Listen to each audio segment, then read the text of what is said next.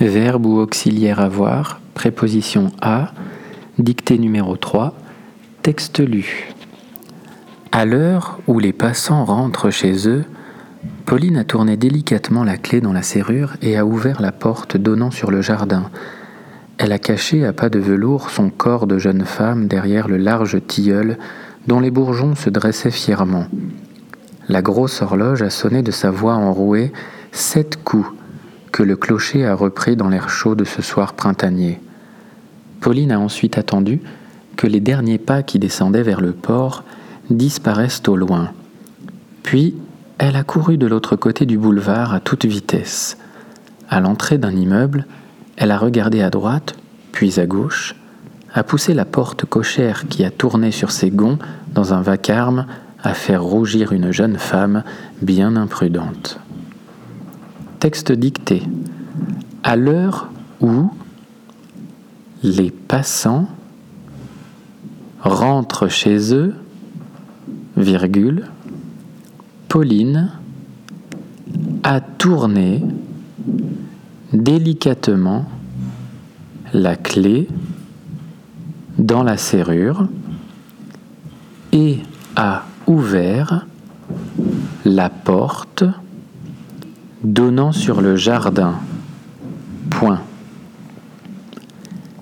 Elle a caché à pas de velours son corps de jeune femme derrière le large tilleul dont les bourgeons se dressaient fièrement. Point.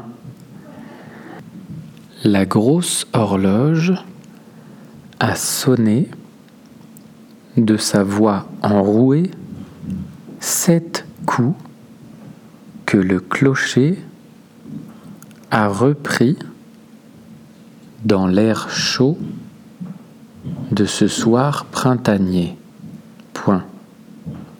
Pauline a ensuite attendu que les derniers pas qui descendaient vers le port disparaissent au loin. Puis, elle a couru de l'autre côté du boulevard, à toute vitesse, point, à l'entrée d'un immeuble, virgule. Elle a regardé à droite, virgule, puis à gauche, virgule, a poussé la porte cochère qui a tourné sur ses gonds dans un vacarme à faire rougir une jeune femme bien imprudente. Point.